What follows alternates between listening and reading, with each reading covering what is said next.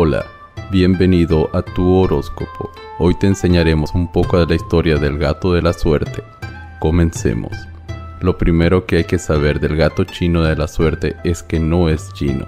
Y aunque existe una fuerte disputa entre chinos y japoneses, el gato que en China se llama Sao Kai Mao es de origen japonés y es llamado Maneki Neko. El Maneki Neko, también conocido como gato de la buena suerte o gato de la fortuna, es una popular escultura japonesa que según se dice trae buena suerte a su dueño. La escultura representa a un gato, especialmente de la raza bobtail japonés, en una actitud de llamado y no de saludo como la mayoría de la gente piensa.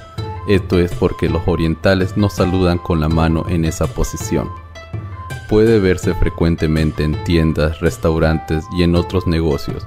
Suele ser un gato que levanta una pata izquierda invitando a la gente a entrar y que lleva en la pata derecha una moneda antigua japonesa llamada koban. Tiene por lo general un collar con un cascabel que se cree ahuyenta a los malos espíritus. Esta figura es elaborada a menudo en porcelana o cerámica y también actualmente en plástico. En la versión original de porcelana la pata solía estar siempre levantada, aunque en la nueva versión de plástico la pata suele moverse de arriba hacia abajo.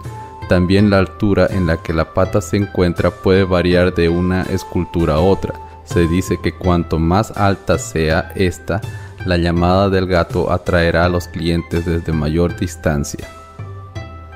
Maneki viene del verbo maneku, que en japonés significa invitar a pasar o saludar, y neko significa gato. Juntos literalmente significan gato que invita a entrar. Según la traducción japonesa, el mensaje que transmite el gato con el movimiento de la pata es el siguiente. Entra por favor, eres bienvenido. Hoy en día existen miles de versiones del maneki neko, desde gatos altos, gordos, bonitos, simpáticos, de diversos colores hasta alcancías y figuras de Hello Kitty. Pero su origen está en leyendas muy antiguas, de las cuales hay diversas versiones. Hoy en tu horóscopo te mostraremos tres de las más conocidas. Durante el siglo XVII, en la era Edo, en la época de los señores feudales, existía en Tokio un templo que había conocido mejores días y que tenía serios problemas económicos se encontraba prácticamente en ruinas. El sacerdote del templo, un hombre muy pobre pero aún así compartía la escasa comida que tenía con su gato, el cual se llamaba Tama.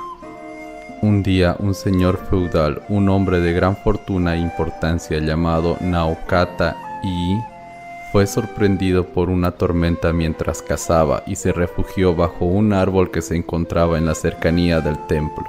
Mientras esperaba que pasara la tormenta, el hombre vio que un gato de color blanco, negro y marrón le hacía señas para que se acercara a la puerta del templo.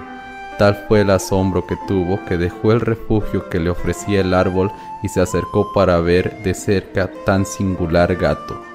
En ese momento un rayo cayó sobre el árbol que le había dado cobijo, salvando de esta manera el gato la vida del señor feudal. A consecuencia de ello, el hombre rico se hizo amigo del pobre sacerdote, financió la reparación del templo y éste prosperó, con lo cual el sacerdote y el gato nunca más volvieron a pasar hambre. Tras su muerte, Tama recibió un solemne y cariñoso entierro en el cementerio para gatos del templo Gotokuji y se creó el Maneki Neko en su honor. Otra historia no muy agradable pero propia de la época, cuenta que una cortesana llamada Usugumo, que vivía en Yoshiwara, al este de Tokio, tenía un gato al cual amaba y criaba con mucho cariño. Una noche el gato empezó a jugar con su kimono y se lo fue llevando a rastras. Daba igual lo que ella dijera, el gato seguía con su juego. El propietario del burdel, al ver aparecer el gato con el kimono y pensando que el animal estaba embrujado, le cortó la cabeza. Esta salió volando hasta el techo, donde sin querer mató una serpiente, al parecer preparada para atacar en cualquier momento. Usugumo quedó sumida en el dolor por la muerte de su mascota. Para hacerla feliz, uno de sus clientes le hizo un retrato en madera del gato y se lo dio como regalo.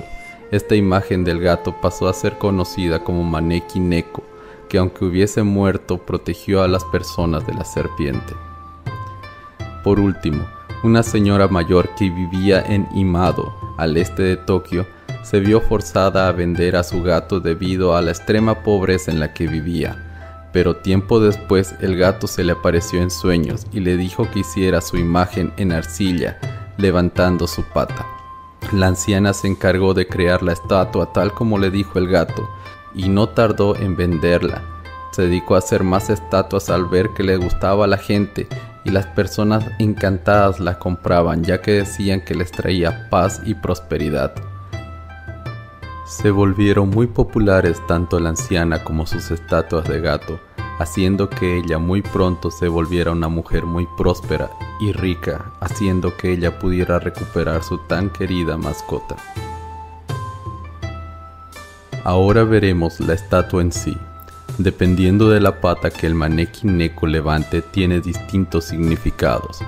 Si levanta la pata derecha, se dice que trae prosperidad y dinero. Si su saludo es con la pata izquierda, atrae visitas. También se cree que cuanto más alta la levanta la pata, las atraerá de mayor distancia. Si saluda con ambas patas, protege el hogar o establecimiento en el que se encuentre. Dependiendo de su color, también tiene distinto significado. Tricolor, o sea, blanco, negro y naranja.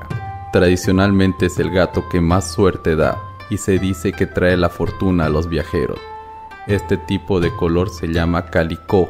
Además son los colores más comunes entre los bobtail japoneses. Verde. Atrae la salud y seguridad en el hogar y los buenos resultados en los estudios. Blanco. Pureza. Cosas buenas por vivir. Plata o dorado. Suerte en los negocios. Azul. Cumplir los sueños y cuidado.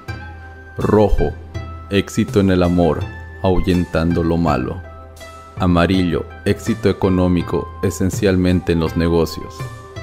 Negro, evita la mala suerte, aumentando la felicidad. Y al ser regalado es un signo de entrega de sentimientos amorosos. Rosa, ayuda a elegir a la persona con quien se contraerá matrimonio. Y bueno, Esperando que les haya gustado el video, deseándoles la mejor de las suertes, éxito y fortuna, me despido con un fuerte abrazo. Hasta pronto.